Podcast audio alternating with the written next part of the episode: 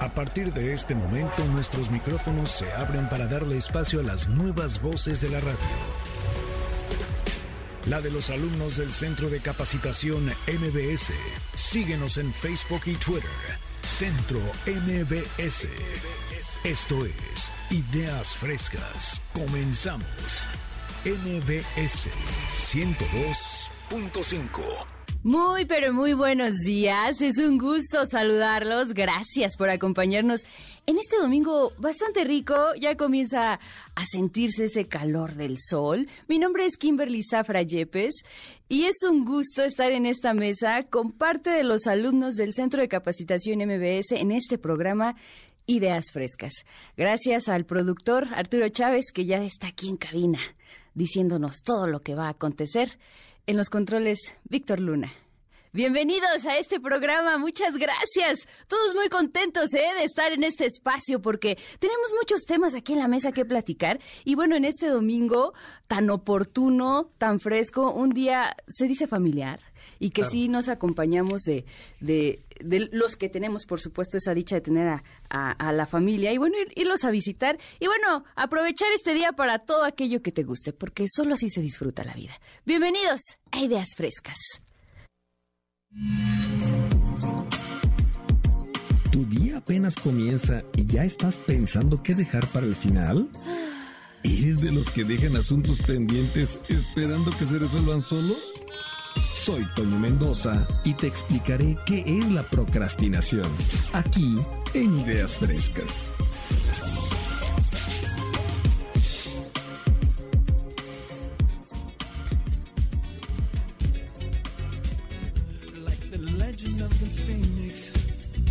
Exactamente, procrastinación. Pero, ¿qué tal si lo dejamos para después? Porque este tema a muchos nos viene a mover un poco porque escuchamos esta palabra y decimos, ¿y con qué se come? ¿Qué es? Pero a decir verdad, creo que un gran porcentaje de la población, me atrevo a decir, que en algún momento de nuestra vida lo hacemos. Postergamos algo para después. ¿Por qué? Bueno, pues Antonio Mendoza, alumno del Centro de Capacitación MBS y que tengo el gusto de ser su instructora, ya escucharán esa voz ahorita, bien, nos viene a platicar ¿Qué es? ¿Cómo se come? ¿De qué va? En fin, bienvenido, Toño. Muchísimas gracias, Kimberly. Amigos del auditorio, compañeros frente y detrás del micrófono, un placer estar con ustedes nuevamente aquí en Ideas Frescas. Pues realmente para mí es eh, una oportunidad hermosísima compartir micrófonos en esta, pues nuestra última presentación en cabina, pero nosotros vamos a comentar algo que es ese tema tan importante de la procrastinación. En esta época donde estamos viendo a ver qué objetivos cumplimos, qué eh, qué compartimos, qué logramos hacer, es momento para reflexionar sobre qué logramos y qué no logramos. Y muchas veces pensamos, ah, pues es que es culpa, como decía Kimberly, de la procrastinación. Así hay que pronunciarlo bien. Pero antes les voy a comentar una pequeña y breve historia. Imagínense que ustedes tienen una cuenta en un banco. Ese banco existe y nada más por presentarse todos los días en ese banco les van a dar 86.400 pesos. Así nada más, por llegar y presentar su linda cara. El único requisito es que tienes que presentar pues algún proyecto interesante, algo de vida, algo de salud, algo de progreso, algo de desarrollo, bienestar. No estoy no estén pensando en otra cosa, simplemente estoy comentando qué es lo importante para que te den esos 86.400 pesos. Sucede que eh, cuando tú llegas, eh, tú eres el mismo gerente, tú eres el mismo tesorero, presidente e inclusive el ejecutivo de cuenta. Pero ¿qué pasa? Que normalmente esos, ocho, esos 86.400 pesos normalmente los dejamos perder. ¿Por qué? Porque no presentamos ese proyecto, esa solicitud de retiro, siempre y cuando puedas tú demostrar que lo vas a utilizar para algo provechoso. Y es lo que hacemos nosotros cada día. Esos 86.400 pesos son producto de los 60 eh, segundos que tiene cada minuto dentro de los 24 horas del día. Saquen la cuenta, 86.400 pesos. 86.400 minutos. ¿Y qué pasa? Que como ese banco no te da eh, acumulación ni te da más rédito que esos 86.400 pesos, no lo vas a poder retirar en ese momento, Kimberly. ¿Y qué pasa? Pues que lo dejas perder. Eso estamos haciendo, procrastinar. Tú lo has dicho, significa postergar para el día de mañana. Exactamente, Toño. Y es que la gente que nos está escuchando se preguntará, bueno, gracias, qué bonita historia. ¿Pero qué es? cómo sucede. Y justo lo que mencionaba aquí Toño es prolongar algo, alguna actividad, por el motivo que sea, pero estamos postergando algo. Es decir, nos estamos llenando de pendientes. ¿Se dan cuenta? ¿Y cuántos pendientes en tu vida tienes? Que quizá hay sencillos, hay más largos y que podemos depurarlos, ¿no? Finalmente, somos quienes generamos esos pendientes. Y ahora bien, imagínate cómo te sientes con esos pendientes. Es cuando dicen, es que no sé por qué me siento así. Justo pues porque traemos encima tantas cosas de, desde, cerré la puerta y si mejor, en fin. Pero cuéntanos. Procrastinar, en efecto, viene de una palabra latina que significa postergar para mañana, pero si nos vamos a la raíz griega, significa andar por la vida sin gobernarte a ti mismo. Realmente los psicólogos de la Universidad de Calgary comentan que esto significa también estar en contra de sí mismo, lo que nosotros comentamos como autosabotearte. Y es muy fácil distinguir cuando tú estás procrastinando. Simplemente hay cuestiones como que dejas trabajo que se acumule, eh, no terminas a tiempo, tienes problemas para delegar, eh, estás todo el tiempo con las eh, fechas límite para entregar algo. Y es que esto viene acompañado de la famosa palabra ahorita. Y ahorita y ahorita. Y es que esto tiene una raíz porque nos preguntaremos, es que, ay, pues todos lo hacemos. Sí, pero ¿por qué? Quizá buscar el origen del por qué desarrollamos esto en nuestra vida. Y desde niños, eh, ¿cuántas veces la mamá o el papá le dice, hijo, esto por favor, eh, ahorita, ahorita, ya baja a cenar, ahorita? Es postergar y quizá el ahorita viene porque están haciendo algo que les gusta y no es que no les guste cenar o comer, en fin, pero regularmente prolongamos las cosas que no son tanto de nuestro agrado. Y ahí viene la pregunta, Toño. ¿Por qué procrastinamos? ¿Por qué si no son de nuestro agrado, las tenemos en nuestra vida? Muy interesante. Habrá quien diga, es que es obligatorio. Mm, verdaderamente, porque yo creo que como seres humanos y vivos, cada quien tiene en su vida y adquiere en su vida con lo que va a cumplir, ¿no? En teoría debiera ser así. Nosotros somos seres pensantes, pero curiosamente procrastinar significa lo contrario, actuar en contra de tus objetivos. Esto es hacerse el harakiri. ¿Y por qué, Toño? dos cuestiones muy importantes. La primera es que sobrevaloramos nuestra capacidad para trabajar bajo presión. Eso lo puede hacer en 10 minutos, el ahorita famoso. ¿Y por qué será esto, Toño? ¿Será porque a veces nos regimos a base de competencias? Ah, si Toño trae un iPhone, eh, un teléfono de 323 pesos, yo voy a traer uno de 324 pesos, ¿no? Y quizá no era mi gusto, pero por el simple hecho de entrar en una competencia equivocada con Toño, ya estoy procrastinando. Es decir, estoy haciendo pagos que ni siquiera estaban en mi haber, ¿no? O estaban planeados, por citar un ejemplo. Así es, te estás gastando dinero que todavía no tienes y del cual no sabes ni cómo le vas a hacer para pagar. Otro ejemplo, Toño se compró, o Carlos, que también tengo aquí a la mesa y más adelante nos va a platicar, y Alex Reina, por supuesto. Eh, ay, como, como Alex es influencer, yo también. Y entonces, como no me gusta, y, pero todo el mundo lo hace o quiero competir con Alex, yo ni siquiera tengo el gusto de hacer videos hasta para ir al baño.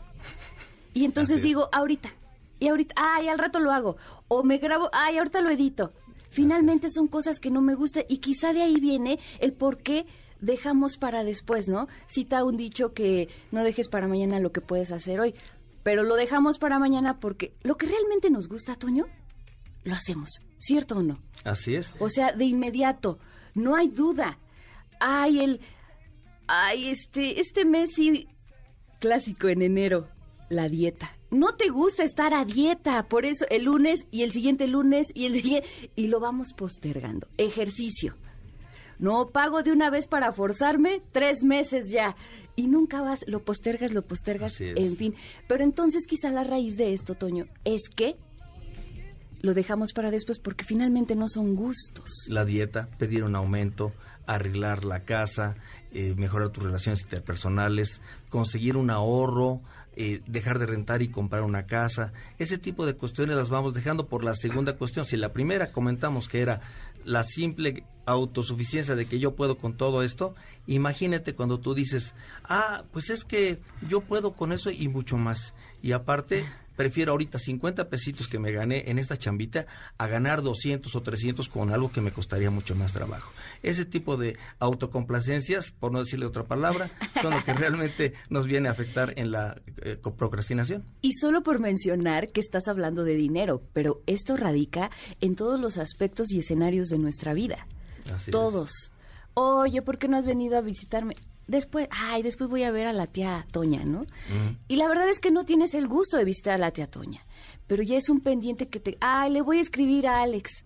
Ay, no le he contestado a Alex, ¿no? que te escriben y te escriben y dices, después, ahorita. Después, ahorita. Pero cuando realmente, no es que no me intereses, Alex, por supuesto, ¿verdad? Pero cada uno tenemos prioridades humanas, financieras, de todo tipo. Y realmente lo que nos importa lo atendemos enseguida. Así es porque es una recompensa a corto plazo engañosamente, porque sabes tú que eh, es irracional pensar que sabes que es necesario, pero lo dejas para después. Entonces, ¿qué vamos a hacer? Buena noticia, exactamente, porque si está en nuestro poder y voluntad de decisión, ay, pues llenemos la vida de gustos, pero auténticos gustos, insisto, no competencias. Ay, porque Alex trae chinos, yo también. No, yo quisiera chinos, aunque sea dos o tres, pero Porque Toño es calvo, yo me rapo. Porque me ve, joven, quiere mi juventud. Pues no, Toño. no, Toño, acéptalo. Soy envidioso, ¿qué puedo hacer? Soy aspiracionista. Eso. Pero es que es bien bonito estar en TikTok pasando horas y horas viendo contenido. Ay, tú siempre tan Bueno, tú que tienes el tiempo, Alex. Por no decir que, que hay quienes sí postergamos el estaré después en redes sociales. ¿Quieren dejar de postergar realmente, amigos? Aquí. Claro, es que sabes, lo dejamos muy muy sencillo, Toño. Sí, por supuesto. pero es que son pendientes, ya lo dije, y un pendiente pesa. O sea, es algo que está ahí, que no, o sea, no sucede nada mientras no lo delegue o no lo atiendas, mejor dicho. Hay consecuencias severas como desde la gastritis, cirrosis, diabetes por llevar. Mira, algo sencillo, Toño es cumpleaños de Carlos. Ay, le voy a... Te aparece, ¿no? La notificación. Hoy es cumpleaños de Carlos. Y dices, en la mañana ves y dices, lo voy a felicitar. Lo dejas. Estás en la tarde y... Y no le he escrito a Carlos. Ahorita, nada más termino esto. Total que se llega a la una de la madrugada y ya no es cumpleaños de Carlos y te toca ahora, o sea, ya se sumó que no atendiste eso y ahora sientes un tanto de culpa de chin, ya no lo felicité en su día. Espero hayas disfrutado tu día. Más vale tarde. Y entonces bien, pero entonces ya nos generamos algo negativo, por así denominarlo, cuando pudimos ver la notificación y escribirle a Carlos. Y, de ahí viene la prioridad, Toño. Porque es cierto, ¿no? Quienes son tus personas así allegadas, allegadas, ni siquiera necesitas una notificación, lo traes aquí y dices, incluso hasta preparas el regalo. Es que es un hábito y ese hábito se controla o más bien se adquiere a través de una técnica que se llama la técnica de los 10 minutos y es muy similar eh, a una filosofía muy bonita que viene de la gente, de nuestros compañeros hermanos de Alcohólicos Anónimos o de Neuróticos Anónimos, el eh, solo por este De Alex no vas a estar hablando en esta Ya no sé es muy temprano. si te lo conté. bueno, de, ideas frescas no pasa, ¿eh? bueno, el, el, solo por hoy y, e implica que en este momento tú que quieres dejar de procrastinar, apliques la eh, técnica de los 10 minutos. Yo sé que esa tarea me va a llevar todo el día a hacer ese reporte, pero si nada más le dedico en este momento 10 minutos, voy a empezar. Es la primera técnica de choque cuando tú decides tomar el toro por los cuernos y eh, quitarle un pedacito a ese problema que tú ves, aunque en realidad el problema eres tú, es tu actitud. Lo segundo es empezar a hacer listas. Tú misma lo comentabas hace un ratito, competencias. ¿Qué necesito yo para hacer esa, esa, tener ese grado de productividad? Asignar prioridades. Las prioridades A, las B, las C, que obviamente las A son las más urgentes, las que tienen que hacerse, las B, que puedes dedicarles un poquito más de tiempo, y la C, muchas actividades que pueden hacerse prácticamente solo. Con base en eso, puedes empezar a delegar, a tener un poquito más de sistema, a llevar una agenda. Las agendas existen por algo y se regalan a principios de año por algo, porque te van a permitir tener un poco más de control sobre tu vida y realmente tener esa, esa especificidad en lo que quieres hacer y que no estés como el año pasado, ay, otra vez eh, no fui a la, a la, fiesta, no fui al baile, no fui a la playa y sigo sin dinero. Diría Alex Reina, actualización.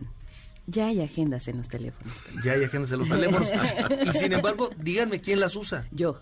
Tú las usas, perfecto. Por eso tú no eres procrastinadora. Pero muchísima gente lo tiene si ahí. No, o sea, ahí está todo del día a día, qué es lo que hay que hacer cuando estás lleno de actividades, afortunadamente. Así entonces es. tienes que ir identificando todo esto. Mira, todo lo que nos dices quizás se resume en adquiero, cumplo con lo que adquiero. Y si no voy a cumplir, no lo adquiero. ¿Me explico? ¿Eso cómo se llama? Se llama asertividad.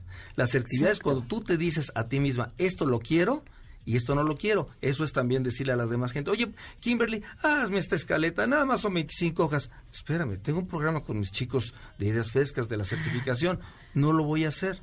Porque yo me respeto a mí mismo y sé que eso es un compromiso que no lo voy a sacar a tiempo. Y quiero estar tranquilo. Eso es asertividad. Con ese viene de asentir para lo que sí quieres hacer y decir no para lo que realmente no aporta nada en tu vida. Y nosotros somos buenísimos para hacer todo. Sí, manita, déjamelo ahí a un lado, yo lo hago. ¿O no? Exactamente. Y es que solo adquirir eso, Toño. Finalmente, porque si no, quien vive y disfruta el beneficio o no, somos nosotros. Es decir, ¿por qué te tratas así? es decir, si te puedes, si lo puedes hacer con toda tranquilidad. Ay, los regalos de Navidad. ¿Por qué te esperas hasta el 20, no? 23. Ya tienes un intercambio en puerta y todavía ni siquiera has visto a quién te Habemos quienes desde octubre, noviembre ya estamos comprando, ya tenemos los regalos, ¿no? Pero Kim, en el ejemplo que nos dabas, procrastinar, ¿no también choca con la falta de interés de algo? Justo por eso lo mencionamos. Si no es de, ti- de tu interés y tú decides qué es lo que tienes y no tienes en tu vida, pues ¿qué estás esperando? O sea, la noticia es buena, porque esto solo depende de cada individuo. Por eso las vidas son individuales, así que disfrútenla. ¿Qué prefieres? ¿Levantarte y decir, bien, qué bonito día, un día más? O, ay, tengo que hacer esto. La decisión está en ti. Es tu actitud. Y con esto nos vamos a un corte comercial aquí en Ideas Frescas. Regresamos. Exacto. Personas vitamina, muy de la mano del tema que ya veníamos conversando en esta mesa, porque hablábamos de prioridades, ¿no? Y quizá tenemos personas vitaminas en nuestra, en nuestra vida, en nuestro entorno, y que a veces no delimitamos o no identificamos, no le damos ese adjetivo. Y para eso tenemos a Alex Reina, sí, es tu influencer. Además, mi alumno, que tengo el gusto en compartir tantas cosas con él. Ya después él les hará un podcast de todo lo que hemos platicado en clase. Bienvenido, Alex, ¿cómo estás? Hola, muy bien, muy contento.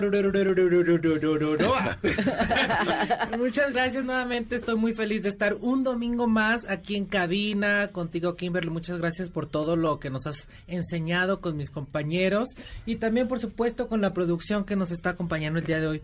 Y quiero me- eh, iniciar este tema con una frase de Oscar Wilde.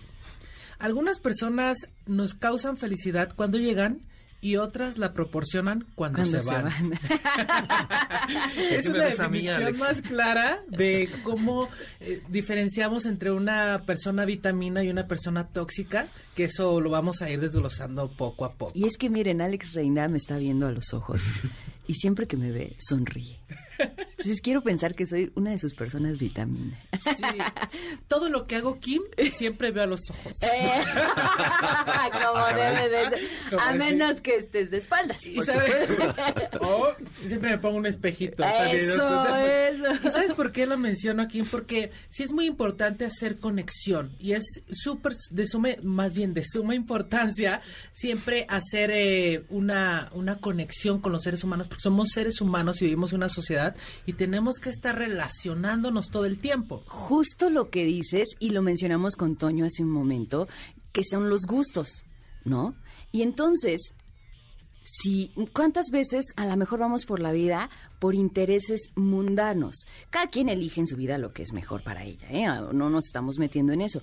Pero ¿Cuántas veces decimos, Ay, me tengo que chutar a esta persona y yo, "Ugh"? Bien, a lo mejor es porque es parte de tu trabajo, porque, en fin, la razón que sea, pero si está en ti el nada más tener cierto trato y mejor rodearte de estas personas vitamina, vitamina hablamos de esas que te dan el poder, ¿no? Que te sientes mejor a su lado, de eso hablamos. Exacto. Siempre también quiero hacer hincapié que esto no podemos entender o diferenciar que es una persona vitamina a una persona tóxica si no nos conocemos. Todo viene del autoconocimiento. Hicimos un pequeño corte. Tuvimos que hacer unas diligencias para no postergarlo. Es un gusto continuar al aire porque hace unos minutos sonó la alerta sísmica aquí en la Ciudad de México y hasta ahorita en los reportes fue de 6 grados. Es preliminar eh, lo que nos están avisando.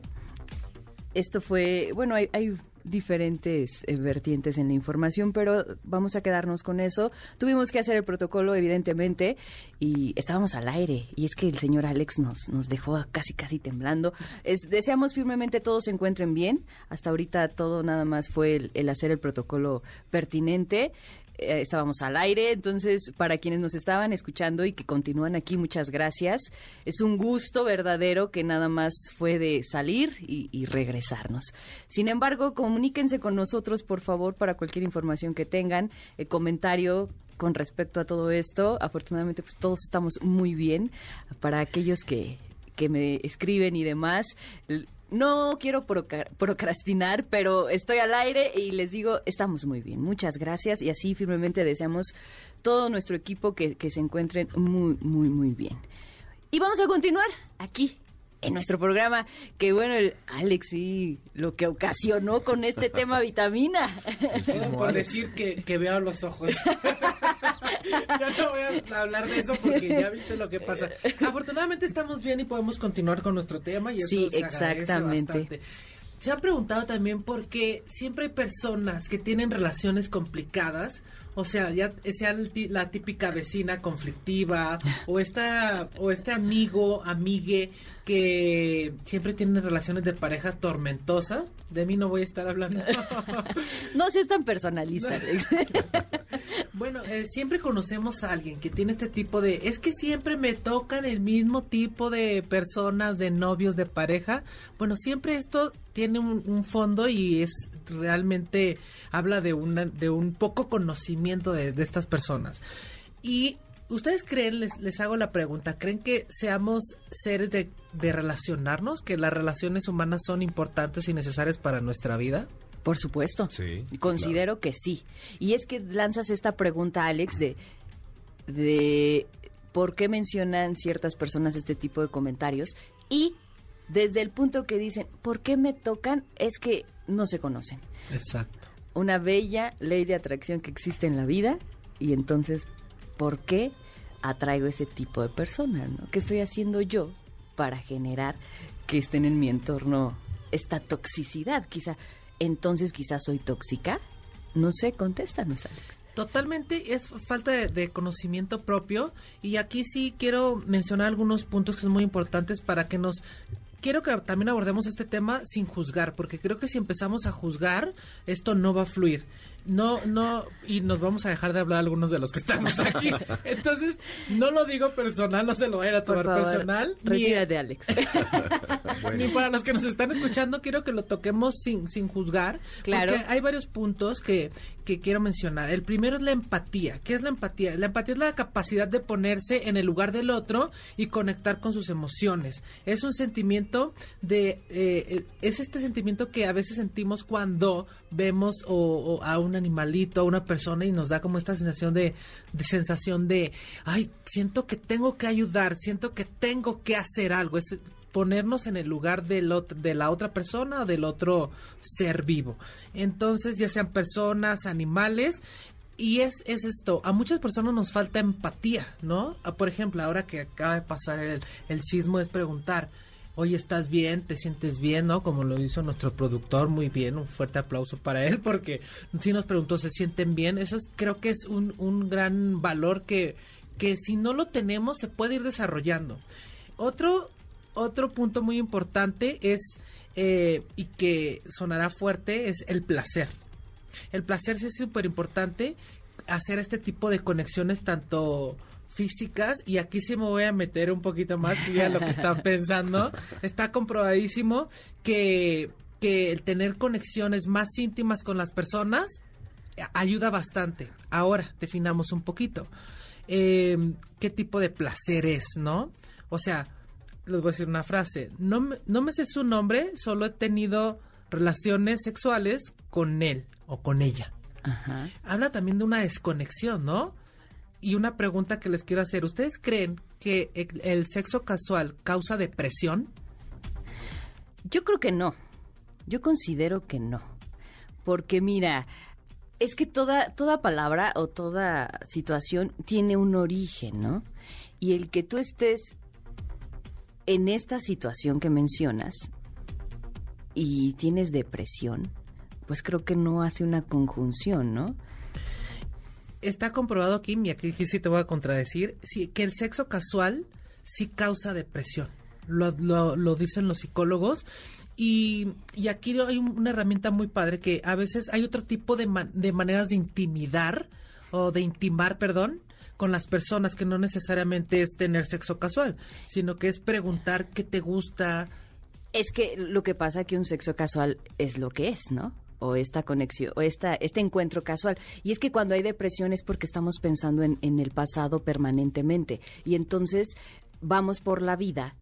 No estoy contradiciendo ni te estoy diciendo, ay, no, que no, no, no. Sino bajo mi, mi perspectiva es que una depresión te, es porque estás en un pensamiento en lo que ya pasó. Y estás metido en ese hoyo, por así denominarlo, de, ah, y entonces vas por la vida buscando algo que te haga sentir semejante. Pero si tu pensamiento está en ese pasado, jamás vas a disfrutar este presente. Es como si tú fuera, no te supero, Alex, ¿no? Voy a ir, voy a ir con Carlos, voy a ir con Toño, voy a ir con Juan, voy a ir con Pedro, pero yo con todos esos nombres estoy pensando en Alex. Exacto. Y es por eso que no es que te genere el sexo casual depresión, sino que ya la traes contigo. Sí, ¿por qué buscas el sexo casual? Exactamente. Finalmente es cubrir un espacio que con eso no va a ser solucionado. Y justo hablas de las personas vitamina, que es muy padre estar rodeado de personas que te que los ves y dices, "Ay, qué padre que ya llegó", ¿no? A hacer el clásico de, "Ah, ya llegó." Pero con un equilibrio oportuno de no recargar nuestra vida en la de otros. Y faltan dos definiciones que rápido las voy a desglosar, que son los PAS, que son personas altamente sensibles, y las personas tóxicas. Las personas altamente sensibles tienen la capacidad de percibir emociones, sensaciones, son aquellas que te dicen, oye, eh, como que hoy te veo alegre, ¿qué te pasa? Y perciben, oye, no, eh, los olores son muy intuitivos con los olores. Pero mira, qué bueno que lo dices, Alex, porque, ay, hoy te veo muy alegre, pero ¿por qué no estar toda la vida alegre? Ay, pues porque la vida, bueno, bajo mi opinión. Sí, como ves y, la co- vida. y tú me conoces, yo como veo la vida, ¿algún día me han visto enojada, triste, apachurrada? No. Yo siempre estoy feliz porque estoy llena de lo que me gusta. Entonces, ¿cuántas veces encontramos o coincidimos personas que hoy está de buenas y te trata de lujo, mañana está de malas y ya ni te y dices, "¿Qué onda?" El la vida de esa persona, pues qué infierno puede ser, ¿no? Cuando puede ser un bello cielo. Totalmente. Y definamos también que es una persona tóxica. En, en, en resumen, es esta persona que nos causa incomodidad, que nos hace como que sentimos que perdemos libertad con ella, que nos está como... Es muy fuerte. Pero para cerrar el tema es, todos tenemos la capacidad de decidir. Eso. Así como vamos al súper y elegimos qué queremos comer, qué champú vamos a utilizar, con qué vamos a lavar nuestra ropa, también podemos decidir con quién nos queremos rodear, qué situaciones sí queremos vivir, qué no queremos y qué no estamos dispuestos. Pero por eso era importante desglosar que es, es eh, el, el conocimiento propio es lo máximo de, de todo esto. Además, justo y del conocimiento es así no estás esperando que alguien te dé lo que tú mismo no te estás proporcionando. ¿no? Hablabas de empatía y demás, ¿no? Por ejemplo, hace rato que bajamos a, a lo del el, el sismo, Toño Mendoza tuvo a bien, yo bajé, pero temblando porque hace frío. Y el buen Toño se quitó su Nos chamarra ofreció a todos. y me puso su chamarra. Es decir, nadie puede dar lo que no tiene. Toño sí lo tuvo y lo ofreció. pero no porque tú no lo hayas hecho me voy a molestar contigo. Simplemente decido, a lo mejor me junto más con Toño, porque coincido más con él en eso, que con Alex Reina, que... Bueno, ni- tampoco hubiera podido porque yo también me bajé igual y estaba... Por citar el frío, ejemplo, ¿eh? ¿no? Por citar el ejemplo. Kimberly Pero- ganó el volado. Pero así funciona. Entonces se resume que todo es bajo tus propias decisiones, es decir, el poder es tuyo, y entonces decide basado en tus gustos. Y con esto nos vamos a un corte comercial y regresamos aquí en Ideas Frescas. ¿Se te han ponchado? ¿Se le salió el aire? ¿Traes un tornillo atravesado? ¿Cuántas dudas surgen cuando alguna de ellas está baja? Hablamos de neumáticos. Así es. Porque si tenían el pendiente. Respire. Exacto, tengo en la mesa y es un gusto tener aquí a mi lado a Carlos Castañeda. Lo digo porque así como todos los alumnos que tengo a, a mi gusto y placer de instruir, yo como mamá culeca, Carlos lleva años estudiando conmigo casi. y no porque estés conmigo, Carlos, pero he tenido la oportunidad de ver su desarrollo y crecimiento, además de evolución. Y entonces, por eso menciono, así como cada uno de los que están aquí conmigo y van a estar en un momento también, el crecimiento que tiene y entonces lo escucharon en esta cortinilla. Nos va a hablar de neumáticos. ¿Cuántas dudas tenemos sobre eso, Carlos? Bienvenido en este domingo eh, de muchos movimientos. y además quiero decir que Carlos está aquí 11 de diciembre y mañana se convierte en papá por segunda vez. Nace su bebé mañana lunes 12, entonces platicábamos de cómo se siente y demás. Si la esposa de Carlos nos está escuchando, señora, un gran saludo, felicidades, enhorabuena. Muchas gracias, Kim. Amigos, muchas gracias. Así es, mañana me convierto en, en papá nuevamente. Estoy muy contento, aparte de estar aquí, y compartirles datos sobre características sobre el mercado de los, de los neumáticos. Oiga, no crean que lo interrumpo porque no crean que no esté emocionado. Lo que pasa es que está metido en su tema. Estoy metido porque en mi es tema. como el clásico de felicidades. Ay, gracias. ¿Te gustó? Sí, me encantó. ¿Cómo es el segundo? Entonces ¿Cuál es el chiste? segundo. Vamos, Es el vamos. segundo. No, en realidad es un tema que eh, durante la semana investigué profundamente. Hay datos muy interesantes, Kim. Hay usos, hay, hay características. El tema del proceso de la creación de un neumático es, es complejo. Hay eh, diferentes usos, hay diferentes tipos. Además, la durabilidad que tienen. E incluso una vez que ya no son eh, servibles. ¿Cuánto tardan en degradarse? Pero ¿cuál es su uso? Todos los que tenemos un vehículo, ¿hasta cuándo andas en, en bici, hombre? Traes un neumático. Pero estas dudas de neumático, llanta, ¿cómo le llamamos, Carlos? En realidad vamos a hablar de neumáticos, los que están hechos eh, por caucho, los que están eh, rellenos de otros ingredientes, cables de acero. Es de lo que vamos a platicar el, el día de hoy. Los neumáticos, eh, más allá de entrar en el tema del proceso per se, es, es importante saber que existen otros usos después de su vida útil. Para contestar un poco eh, lo, que, lo que platicaba Kim sobre en cuánto tiempo se pueden eh, degradarse, tardan mil años, Kim. Exacto, sí. Así es. Por eso cuando, bueno, él está hablando de, de los neumáticos y la diferencia con las llantas y demás, pero ¿cuántas veces ya eh, nuestras llantas ya tienen piel de foca? Y, y vas y evidentemente ya es el momento de cambiarlas, pero ¿cuántos usos le puedes dar, por ejemplo? De acuerdo a la tracción, bueno, las traseras las puedes pasar delanteras y entonces ya se van desgastando con eh, en, la- en el mismo exactamente. Los famosos gallos no que a lo mejor todavía están es como parchar tus zapatos. Así es. y todavía mandarlo con el zapatero coserlos este pulirlos en fin para darles un siguiente uso. Es decir todavía aguantan. Y eso quizá puede ayudar eh, entre tantas cosas a que si para degradarse tardan esto pues darles el mayor uso que se pueda. Por supuesto sin ponernos en riesgo. Así es. De hecho, Kim, lo recomendable es, independientemente de cuántos kilómetros hayas recorrido con una llanta, lo máximo que deberías de tenerla instalada son 10 años. Por Ah, temas de seguridad. exacto, Principalmente, sí, sí, no. Por, no por otra cosa. Es por un tema de seguridad. Fíjense, les voy a dar algunos datos generales y pasamos eh, eh, a temas de- del uso común, el uso industrial de las llantas. Por ejemplo, a nivel mundial se generan aproximadamente mil millones de neumáticos al año. Wow, Es una cantidad enorme. De los cuales aproximadamente 4 mil millones se quedan, digamos, en, en promedio en estos vertederos o basureros. Sí. Y luego que las queman, ¿no? O sea, eso es... eh, No, no, no, no, no. Digo, es muy diferente quemar las llantas humanas que quemarlas de neumático. No me veas feo, lo dijo Kim. Que eso es muy Tú saludable. pusiste el tema. No, ¿Y cómo las quemas? Es la pregunta. ¿no? No, ¿Con eso es, eso es lo mejor. Este Alex Reina siempre se va por la tangente. Siempre, siempre. En el y de, gimnasio, y de claro. todo sabes. Ah, claro, ¿ves?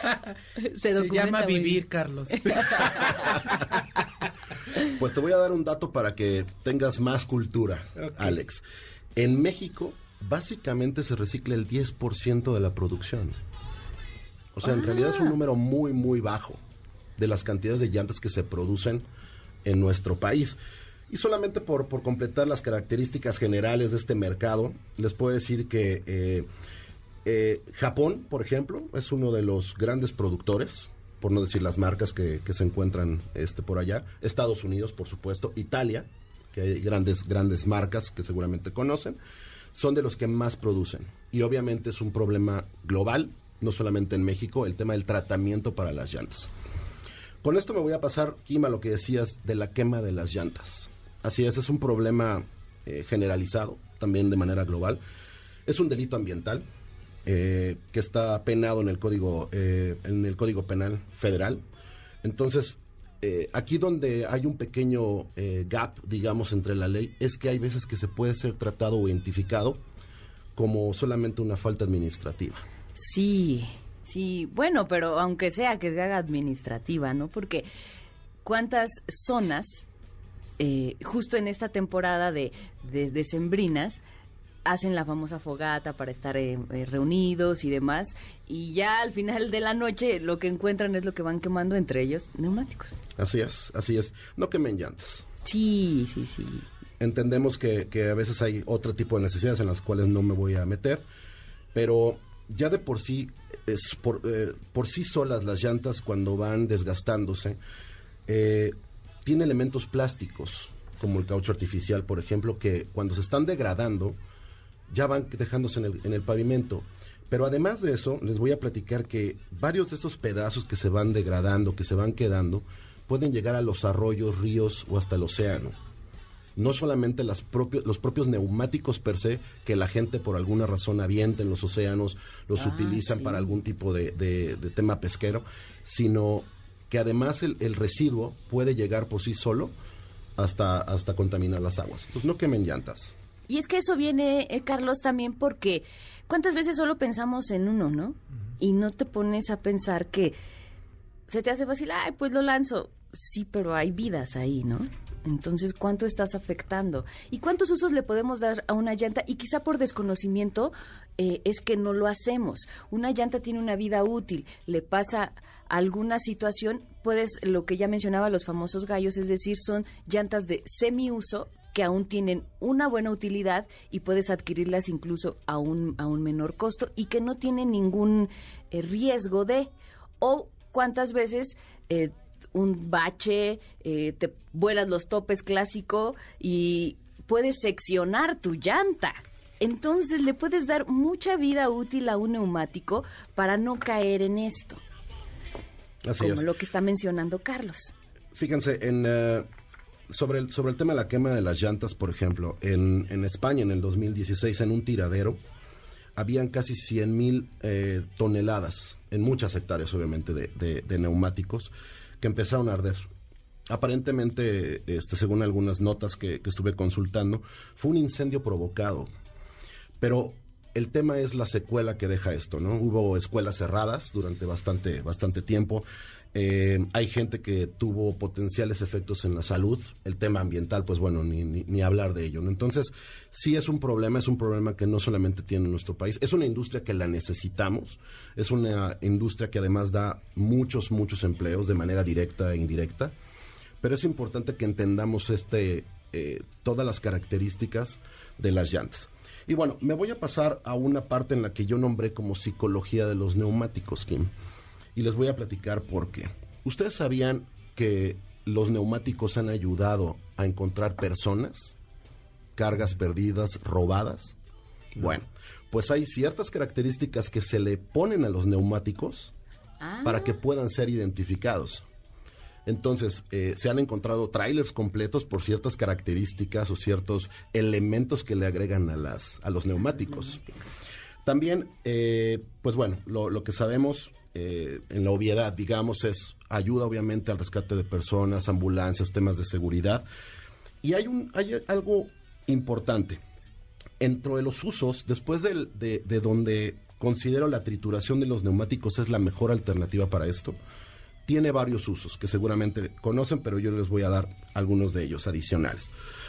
Toño, ¿ustedes sabían que es, eh, los neumáticos cuando pierden su vida útil, digamos, los puedes utilizar en casa para hacer adornos, no solamente en el exterior, sino en el interior? Fíjate, Sí, justo más. íbamos y te iba a comentar ese punto, pero platícanos, por favor. Eh, bueno, tenemos esta parte, hay ecocombustible, es aislante, acústico también. Lo que decía Kim, suelas de zapatos, metal regenerado, eh, material para contención. Bueno, hasta para jugar, ¿no? Ah, ¿Cuántas claro. veces de niños en- en- brincábamos de una llanta a otra? O tu columpio en el árbol. Exactamente. Entonces, ¿cuánto, ¿cuánta vida útil tiene un neumático para no degradar? Bueno, el tiempo que tarda en degrada- degradarse y entonces darle un uso Así es. hasta explotarlo. Yo para, para, para terminar, algo que esté más a nuestro alcance de lo que les acabo de dar, ustedes lo pueden usar para figuras de jardín, lo pueden utilizar para, macetas, para juegos para niños, decorativos para casas, un paragüero.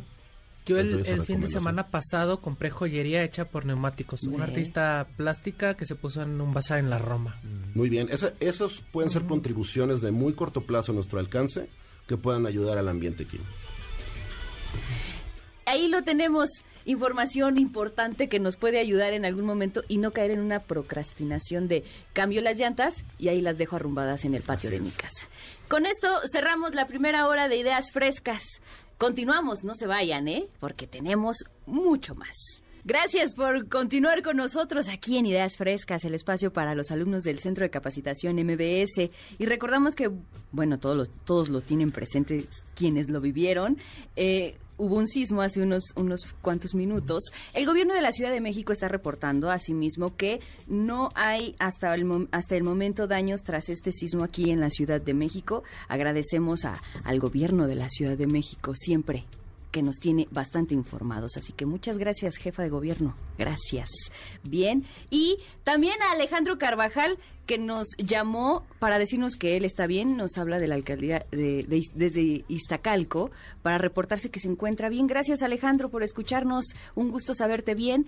Aquí también todos estamos de maravilla y muy contentos. Y si ustedes quieren ponerse en contacto con todos nosotros, síganos en las redes sociales de nuestro programa, en Facebook en Ideas Frescas 102.5, así nos va a encontrar, en Instagram como Ideas Frescas MBS y en Twitter como arroba Centro MBS. Eso a través de redes sociales porque además Ela Figueroa, que ya está aquí en la mesa y es alumna del Centro de Capacitación de MBS, nos viene a platicar esa gran diferencia. Y aprovecho para decirles que si usted no es de redes, bueno, pues comuníquese a teléfonos en cabina, que aquí en la Ciudad de México es el 55 51 66 1025 o si está en el interior de la República y demás, en el 800 202 1025. O visite nuestra página, que es www.mbsnoticias.com. Hasta aquí mi reporte. Bienvenida, Ela. Gracias. Cuéntanos, ¿cuál es la diferencia? Tenemos hoy en día la gente redes sociales, pero ¿qué diferencia hay con plataformas digitales? En fin, todo esto no- nos lo viene a contar Ela Figueroa para aclararnos esas dudas. Estamos correctos cuando decimos síganos en nuestras redes sociales y decimos un sinfín, pero realmente son redes sociales, Ela. Pues justamente estamos ahora para darles esta información porque acabamos de vivir algo, ¿no? La alerta sísmica justamente nos pone caóticos y de repente se saturan, pues dirían Solo muchos algunos, solo redes algunos. sociales, ¿no? ¿Qué tan importante, qué tan impactante es los más media, ¿no? Los medios de comunicación de forma masiva para que justamente podamos interactuar, podamos intercambiar esa información y decir, hey, estoy a salvo, ¿no? Pero muchas veces también nos casamos con ciertas palabras, ciertos conceptos y los manejamos, los adoptamos y no somos un poco inconscientes cuando nos expresamos. Entonces, ahorita vamos a aprovechar este espacio y justamente vamos a decirles cuál es esta gran, gran diferencia. Así es, vamos a empezar desde desde el inicio, ¿no? Vamos a entender que son los más media, que es justamente estos medios de comunicación donde se puede difundir toda la información que es relevante y la intención de ellos pues es justamente que lleguen a una gran cantidad de personas. ¿Y todo esto es verídico, Ela? Sí. ¿O puede haber también este fake news? Effect news. Es Fake decir, news, como sí, noticias falsas. falsas. Sí, Exacto. sí, fake. Claro, es que hay una gran diferencia, ¿no? Ahorita hablamos de justamente los espacios que nos dan esta información, pero la información que esté ahí ya depende de uno, qué, qué es lo que se cree y lo que no. Ahí se habla de la gran, de la Big Data, ¿no? Esta Big Data que nace justamente en el 2001 y es un concepto que se lleva hasta ahora, que son toda esta transmisión de datos que estamos mandándonos de un lado a otro, porque todo el tiempo estamos transmitiendo algo y eso es la Big Data, estas macro, macro datos que justamente entre ello puede haber falso o no falso. Entonces, aquí lo que venimos a decir justo es, si los más media, que son estes- estos espacios que son para comunicar, existen cuatro, cuatro, y dentro de estos conceptos que les vamos a decir de plataformas y redes sociales, entra en la cuarta. Entonces entendamos que el primero empezamos con lo que es la prensa, ¿no? El medio escrito, igual viene la radio, que sigue viva hasta ahora y va a seguir, ¿no? Después viene lo que es la televisión. Y ahora sí terminamos que en el 90 pues se lanza lo que es internet. Y de ahí pues rompe una era. Veníamos de algo distinto y de repente la comunicación se parte y dice, no, ahora hay que irnos a todo lo digital.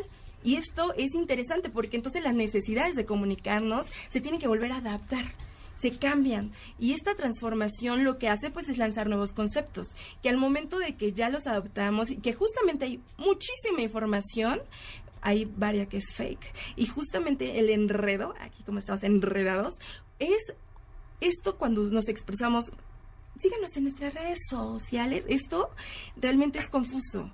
Qué es una plataforma digital y qué es una red social bueno en justamente los medios de comunicación lo que hacen y que se volvieron digitales en este momento de, del Internet es que toda su intención es comunicar, así de simple, y de forma virtual.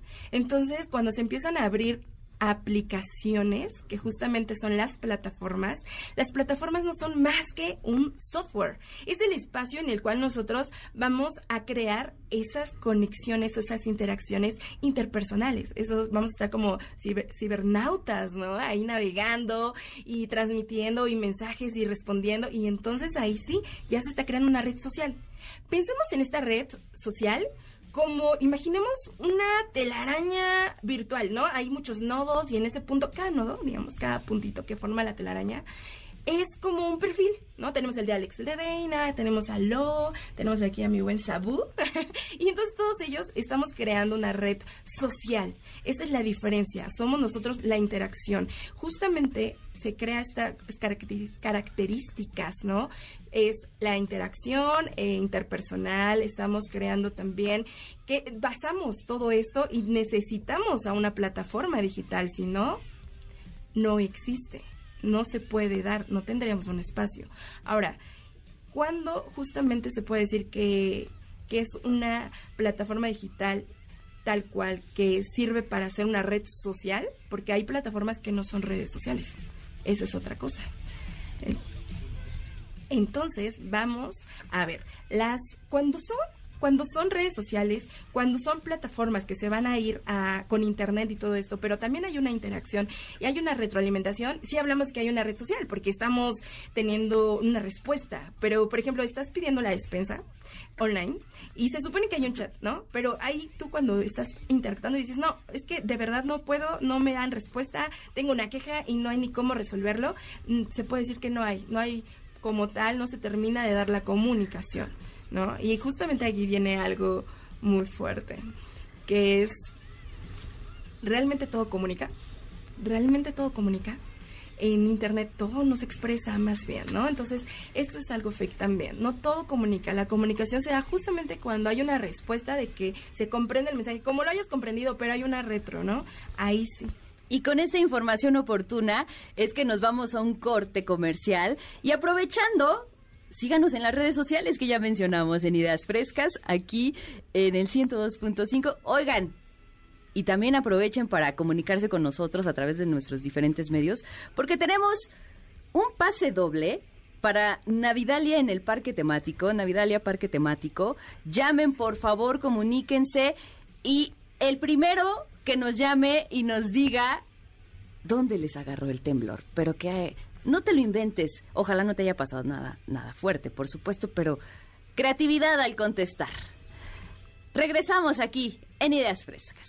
Oigan, ¿cuántas llamadas estamos recibiendo después de un momento un poquito este eh, de nervios?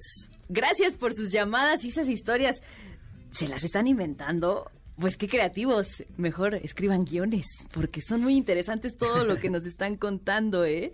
Gracias, gracias por, por participar a través de nuestras redes sociales con el hashtag ¿Dónde te agarró el temblor? Cuéntenos y ahí vamos eh, los primeros que pongan la historia más atractiva o conmovedora, por supuesto sin que haya ningún riesgo, a esos les vamos a dar este pase doble, este, este pase doble para Navidalia en el parque temático, que bueno, ya voló. Ya, y un bolillo, por favor, dice aquí el productor. Bueno, y estamos con lo más viral, que viene Giovanni Ángeles a platicarnos, mejor conocido como Sabu, allá por donde vive. ¿Cómo estás, Abu? Bienvenido. allá y, por todos lados, ¿eh? pues hasta donde vivo no has llegado, ¿eh? Hola, Kim, ¿cómo estás? muy, muy contenta. Yo me encuentro muy bien y, y me encuentro, pues ya un poco más tranquilo por el temblor. Eso es bueno y bueno, aprovechando estos temas virales ya que veníamos de platicar de redes sociales y demás, lo más viral de este momento. Lo más viral que, se llevó las portadas fue el concierto de Bad Bunny el pasado viernes, que bueno, todos sabemos lo que ocurrió. Boletos clonados, gente que se quedó afuera del estadio y, demás. O sea, cosas que, ocurrieron que, que no siempre se dan. ¿Tú te quedaste afuera del estadio o, o, o sí pasaste? Eh, la verdad no soy partícipe de ese tipo. La verdad, sí, sí, sí, sí. Haciendo otras este, cosas. Invierto mi dinero en otras cosas. Oye, Cari la reventa 18 mil pesos. Sí. Cada quien gasta su dinero en lo que quiere. Yo en eso no. Lo que sí quiero aprovechar, esto que estás mencionando de lo más viral, oigan, personas que vayan a cualquier evento, con todo mi respeto, hablando de este concierto, en la salida digo porque quienes vivimos en la zona sur de la ciudad, la gente que salió de este concierto se estaba subiendo con su vehículo en las banquetas con tal de salir cuando es evidente que si vas a un espacio de esta dimensión hay mucha gente, entonces evidentemente va a haber tráfico. ¿Por qué hacen eso? Anoche había tráfico enorme y de verdad quienes fueron, algunos de los que fueron a este concierto ayer, se estaban subiendo a las banquetas a la una de la mañana para pasar y evadir el tráfico. Oigan, respeto, por favor. Desde ahí ya se ve, ¿no? diría Monchito. ¿De qué estamos hablando? Diría Monchito, más respeto, por favor. Pues sí, claro, por favor.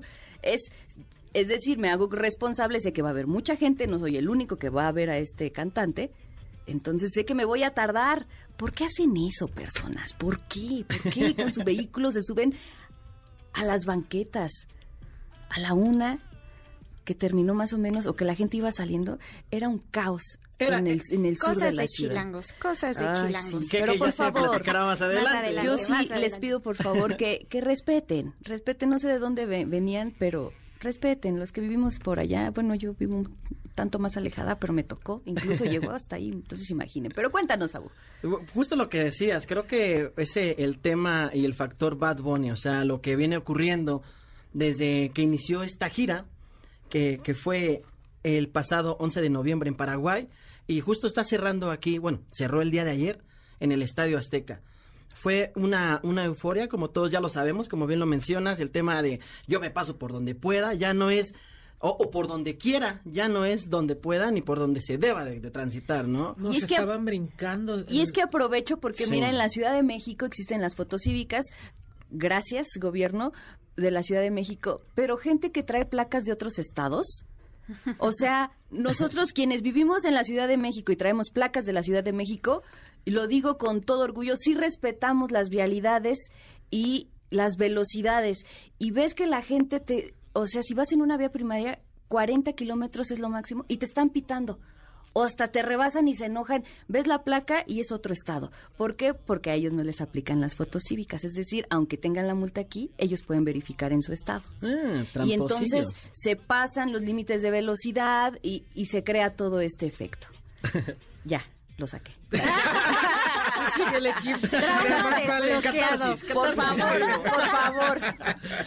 Eh, queda claro que el efecto Bad Bunny te, te pegó cañón. No, es que mira, se respeta, pero que respeten. Claro. ¿no? no digo que todos, pero sí se vivió esta parte. No digo que la influencia sea el cantante, no para nada, pero entonces, no dejen así a su cantante, por favor, audiencia. no lo dejen mal parado, ¿no? pues es que fíjate, es lo que te comentaba, es, es esta euforia, ya que, pues haciendo un poco de, de, reencuentro de lo que ocurrió desde el pasado 8 y 9 de febrero, salió a la venta eh, el tema de boletaje. Entonces imagínate, y el tema de los precios que mencionabas. En gradas los precios eh, andaban en un alrededor de 660 pesos hasta los 3.336 pesos.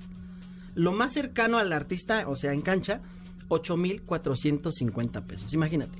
Y, luego personas que, que vienen de, de, otros estados de la República, el avión, el tema de hospedaje, comidas, etc, etc, y no pudieron ver al conejo malo. ¡Caray! ¡Caray! Lo, que yo no logro entender cómo es que clonan un boleto todo es posible. Todo es posible ahí en, la Ciudad de México. ¿En México? ¿Será? Si se vuelan las banquetas. Pero ¿viste cómo les cómo les, les rompían los boletos? Eso, sí. se me impactó porque es como, por lo menos no te dejan entrar, pero que te quiten el boleto y te lo rompan ahí es como raro, ¿no? A mí me suena que algo raro pasaba ahí en las entradas. pero Sí, claro, puede pasar. De, hecho, es algo que no debería estar permitido. ¿Estás de acuerdo, Alex? Sí, pues que te lo roben, o sea, que te lo quiten y te lo rompan. Es, te dicen, oye, no, tu boleto no es, ya retírate. Pero que te arrebaten el boleto y te lo rompan, siento que ahí, a mí eso me suena como algún chanchullillo ahí. Ah, algo estuvo planificado seguramente. De hecho, Profeco ya avisó que iba, o sea, pidió como el informe, ¿no? Vaya, no quiero decir otras palabras para saber qué, qué es lo que pasó. Y en este caso, Sabu, ¿la gente puede proceder legalmente contra la empresa que vende el boletaje? Sí, de hecho, eh, están en todo su derecho. El Estadio Azteca ayer lanzó un comunicado a mediodía donde se deslindaba de este hecho, donde dice que pues ellos prácticamente rentan el recinto, pero no se hacen responsables de lo que haya ocurrido. Para esto también Ticketmaster hizo lo propio, donde pues ya está eh, anunciando que va a hacer un reembolso. Y es que quizá, mira, hay muchas vertientes, sí. historias. ¿Cuántas veces dicen que lo barato te sale caro? Quizá, no quiero decir que pasó, pero puede ser, es posible que una de las historias sea que a lo mejor si un boleto te salía en los números que dice Sabu y alguien te dice, pues yo te lo vendo en 200 pesos menos, se te hizo fácil adquirirlo. Cuando puedes ir a un centro o un este de, Ticketmaster y, hacerlo, ¿no? Sí, pero mucho lo que pasó eh, en este concierto de, de, Bad Bunny es justo que muchas eh, personas pues estaban reclamando porque justo adquirieron sus boletos directamente de Ticketmaster. Ah, entonces ahí. Y ahí sí, o sea, decían, es que cómo es posible que están diciendo que mi boleto está clonado cuando justamente lo adquirí de ahí mismo, ¿no? Y no los dejaron pasar. Entonces, pues ahí es donde está la incógnita. Quizá entonces ahí fue algo de sistema que suele pasar y no solamente en este medio, por ejemplo, en, en autobuses terrestres eh, en, en, esta, en las taquillas a veces pasa esto, ¿no? Que alguien lo compra en una terminal y alguien en otra y el sistema marca que quien lo agarre primero, pero a veces el sistema lo agarra a la par y, y ha pasado que gente dice es que mi, mi asiento es el 15, ¿no? Y, y el otro pasajero trae también. Sí. Aquí está mi boleto Sí, sí, número pasa. 15 y entonces ahí la empresa lo resuelve, pero alguien ya se quedó abajo. Y justamente no fue ahorita. el único concierto. También en octubre, cuando se presentaron estos alemanes de metal industrial, Rammstein, también hubo quien Ah, se tuvo que sí, quedar sí. afuera porque también clonaron. De hecho, alguien me comentó, ¿no? Él compró y eran como 10 personas. Después se entera, él no pudo pasar. El primerito ya ese Pero armó. Yankee también pasó lo mismo. Pues Entonces ya es algo que se está repitiendo. Pero, pero aquí, lo, aquí Sí. lo, lo importante es que el recinto estuvo semivacío. En los demás quizá no se ha, no se ha dado esto porque hay un lleno, pero aquí sí hubo algo medio O sea, extraño. la variación de A personas, ver, ¿no? pues tú llena el estadio Azteca, Sabu. Voy a abrir fecha. Ya, aunque sean Cuesta. 100 personas. Eh, El próximo 6 de enero vamos a estar dando Oye, saboboletos. pero ¿por qué, pero ¿por qué están tan caros? ¿Por qué están tan caros los boletos ni que volara Bad Bunny? Sí, de hecho se ¿Así presentó en una palmera venía volando, ¿eh? Ok, pues sí ¿Cómo vuela. ves? Sí vuela y vuela, vuela. ¿Qué más nos trae Sabu? Pues prácticamente eso, eso que se robó las portadas, lo que te decía, el tema de las denuncias que hubo en internet, eh, bastante con Bad Bunny, pero bueno, pues también se viralizó en redes sociales, en TikTok en general, por ahí. Eh, Hot Spanish, seguramente lo han visto a Hot Spanish, que está haciendo este intercambio de, Ah, oye sí. ejemplo, te doy 100 pesos y te atreves a, Apuestas. ejemplo, sí, Sí, apuestas, sí, sí. a Propuestas. besar a mi novio, a besar a mi novia, ¿no? O besar a alguien o hacer lo que sea. Pues ahora cambió la dinámica y estaba regalando dinero si dejaban al novio o a la novia a cambio de una Mercedes-Benz, De una camioneta. de una camioneta. Vamos a dejarlo así. Exacto. Pero de juguete. No lo sabían. Sí, no de hecho se, hizo Ah, bastante juguete, viral. Sí, iba, iba haciendo esta propuesta a diferentes parejas que encontraba en eh, que iban de la mano. Todos dijeron no hasta que hasta que llegó con una pareja y la chica dijo sí.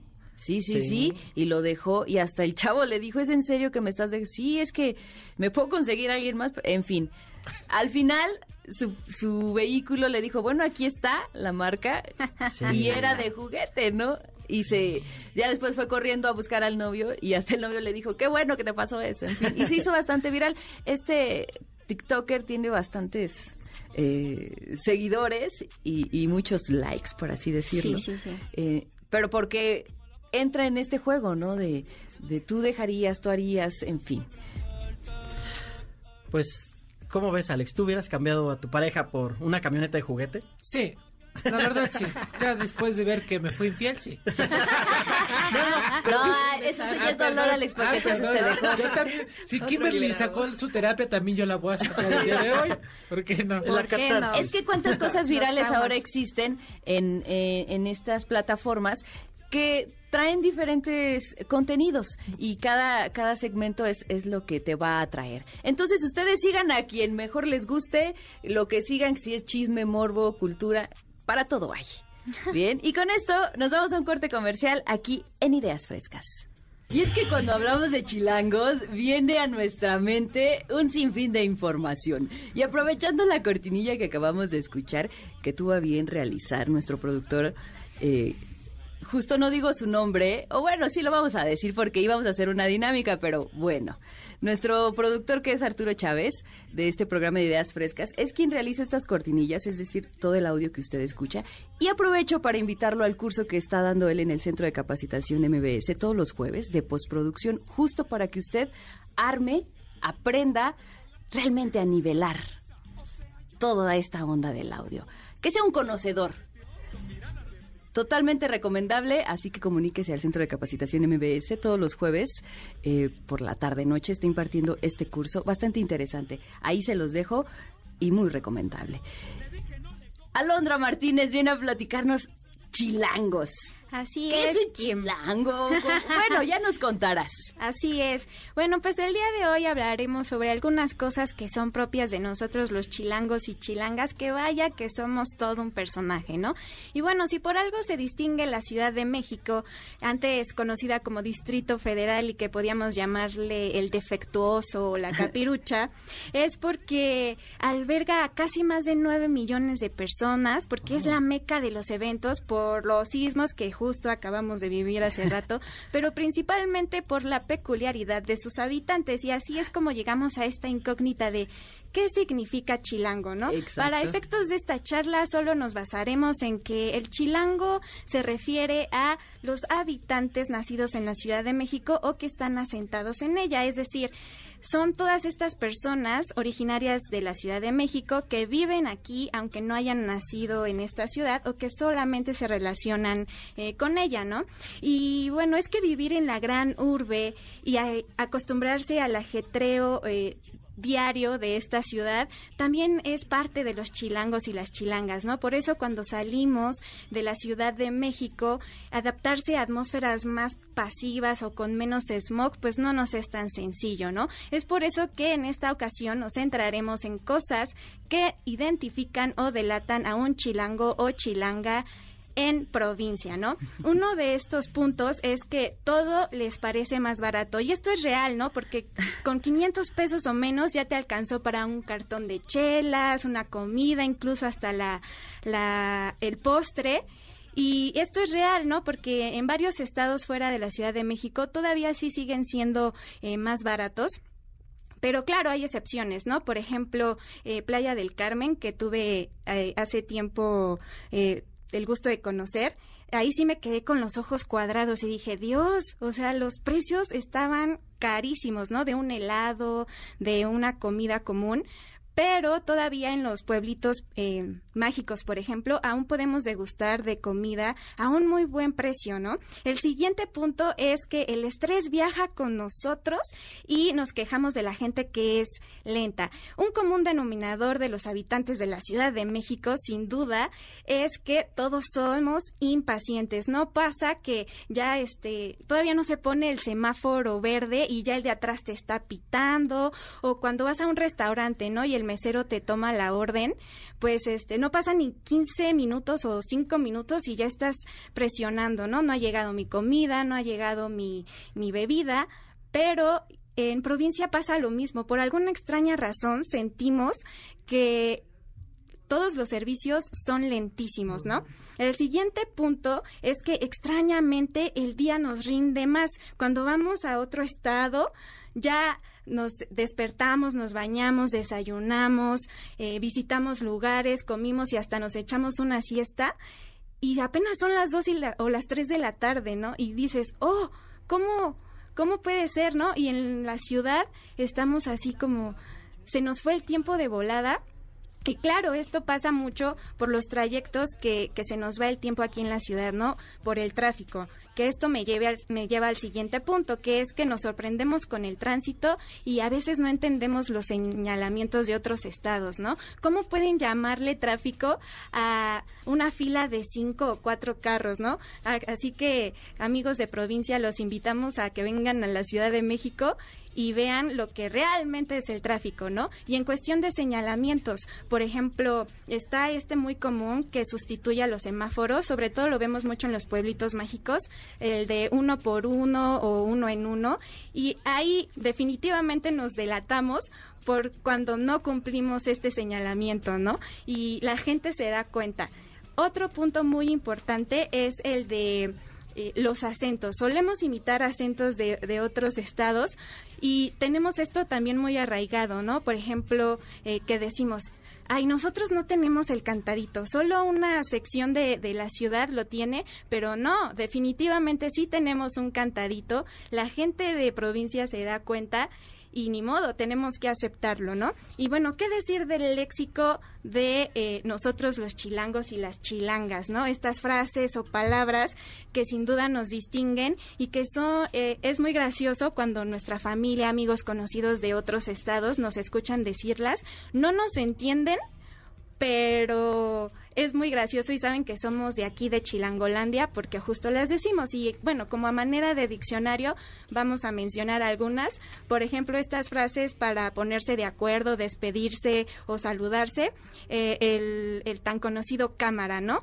O sea, que decimos cámara y nos vemos, o también utilizamos el cámara para afirmar algunas cosas, el lixto calixto, que significa que algo ya está listo o terminado, El Bambi es un venado, es una forma de decir que estás de acuerdo. El Simón, que es sinónimo de sí, o el Nel, que es sinónimo de no, ¿no?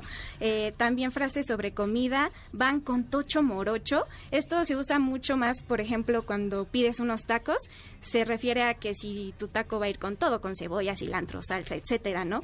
Eh, o que tu cerveza está bien muerta, ¿no? Cuando pues quieres que tu cerveza esté muy, muy, muy fría, ¿no? También eh, están estas frases de que expresan estados de ánimo, por ejemplo, el agüitado, que es estar triste, Felipe y con tenis que ya esta es muy conocida, que es para referirse a que estás muy feliz. El chale, el chale que este sí es como el himno de todo chilango, ¿no? Que se refiere a cuando pues estás decepcionado o triste por algo y o el calentarse. Para este para estos fines es estar enojado, porque sí tiene otros significados, pero es estar enojado, ¿no? Y bueno, Kim, como te digo, es que ser chilango es una cuestión de actitud, ¿no? Es estar orgulloso de pertenecer a esta gran urbe que nos acoge y nos hermana y que igual en momentos pues muy eh, claves incluso hasta sentimos como familia, ¿no? Eh, ser chilango pues prácticamente es identidad, es actitud y decir y tener la mente y la cabeza en alto y decir, pues sí, soy chilango y qué, ¿no? Así es, y es que justo está utilizando un lenguaje bastante chilango desde que comenzó a explicar. es evidente que es, una chilanga. Que es sí, soy chilanga. Sí, con mucho sí, orgullo. pero todo tiene su encanto. Vivir en la Ciudad de México, hay quienes lo catalogamos como maravilloso. A mí me encanta vivir en la Sí. Ciudad de México, pero no por eso voy a hablar así. Interesante información, ya cada quien la irá de- definiendo. Oiga, nos vamos a un corte comercial, pero sin antes decirles que tenemos un pase doble para la obra Radio Roma a las 20 horas este viernes 16 de diciembre en el Teatro Helénico y se lo va a llevar aquel que se comunique con nosotros y nos diga cómo se llama nuestro productor. Con eso te llevas ese pase doble. Regresamos aquí en Ideas Frescas. Bienvenidos, continuamos aquí en Ideas Frescas y es que nos estamos ali- alistando para dar esta agenda MBS y tengo nuevamente en la mesa a Toño, Alex, bueno que Alex no se ha ido, y Carlos, Carlos, que nos vienen a dar esas recomendaciones para tu fin de semana, para quizá esta, esta temporada. Y entonces cuéntenos. Así es, estimada Kimberly. Amigos, pues yo les quiero invitar a un evento justo el día de hoy, 11 de diciembre, hoy a las 18 horas. Si no tienen nada que hacer, inviertan su tiempo en una experiencia maravillosa. Recuerden que las experiencias es lo que realmente vale la pena y nos los llevamos. Eh, el día de hoy vamos a tener el concierto Olé México GNP, el que lleva precisamente concebido por Alondra la directora de la Orquesta de Minería, y su hermano Mané de la Para, que junto con la cantante flamenca Buica, el cantante español de Cante Hondo Pitingo, la mexicana Eugenia León, y acompañados por lo que ya mencionaba, la Orquesta de Minería, van a tocar canciones e interpretar temas de María Griver, José Alfredo Jiménez, eh, Agustín Lara, Juan Gabriel, Armando Manzanero, por ser los más famosos. Este proyecto surgió precisamente de que Mané de la Parra, el hermano de Alondra, pues decía, oye, estas canciones mexicanas tan tradicionales, ¿cómo se escucharían, Kimberly? Imagínate en, en, en, en, can- tonos de cante hondo, así flamenco, con todo el, tablao, y poderlas interpretar fuera de España. Por eso es que realmente esta eh, idea eh, concretó ya en el concierto Olé GNP, que empieza su gira justamente el día de hoy. 11 de diciembre, continúan el 15 en Guadalajara, en el Auditorio Telmex, y van a terminar el 26 de diciembre, ya pasando Navidad, en Acapulquito, nada más, ahí en la arena GNP Seguros. Y ya de hecho, yo les recomiendo que escuchen el, el- el podcast, bueno, la, o bajen de Spotify eh, o de YouTube, donde ustedes quieran, el concierto Olé GNP con Alondra y Mané de la Parra. Es una recomendación que les hace su amigo Toño Mendoza. Muchas gracias. Ahí lo tiene, comercial. Así es, interesante, por supuesto, quienes gustan de, de este tipo o género musical.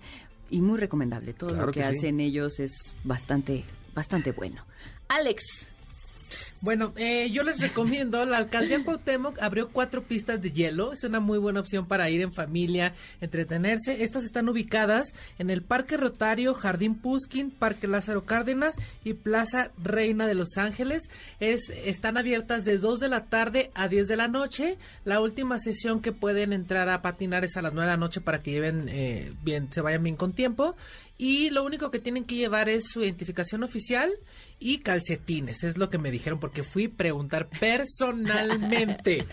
y, eh, y no llevaba calcetines. no llevaba calcetines. Ah, llevaba mi pie de atleta, eso sí. Ah. Pero vayan, se la van a pasar muy bien. No se preocupen si no saben patinar porque hay instructores y los van a cuidar. Entonces vivan la experiencia. Y no es nada más para las personas que viven en la alcaldía Cuauhtémoc, sino que está abierta la convocatoria para todas las personas, ya sean eh, tanto de la Ciudad de México, de México como de fuera. Entonces, es una muy buena opción para ir en familia. Está, está abierto de 10 de la mañana a, perdón, de 2 de la tarde a 10 de la noche. Oye, y gratuito. Gratuito y va a estar hasta el 7 de enero.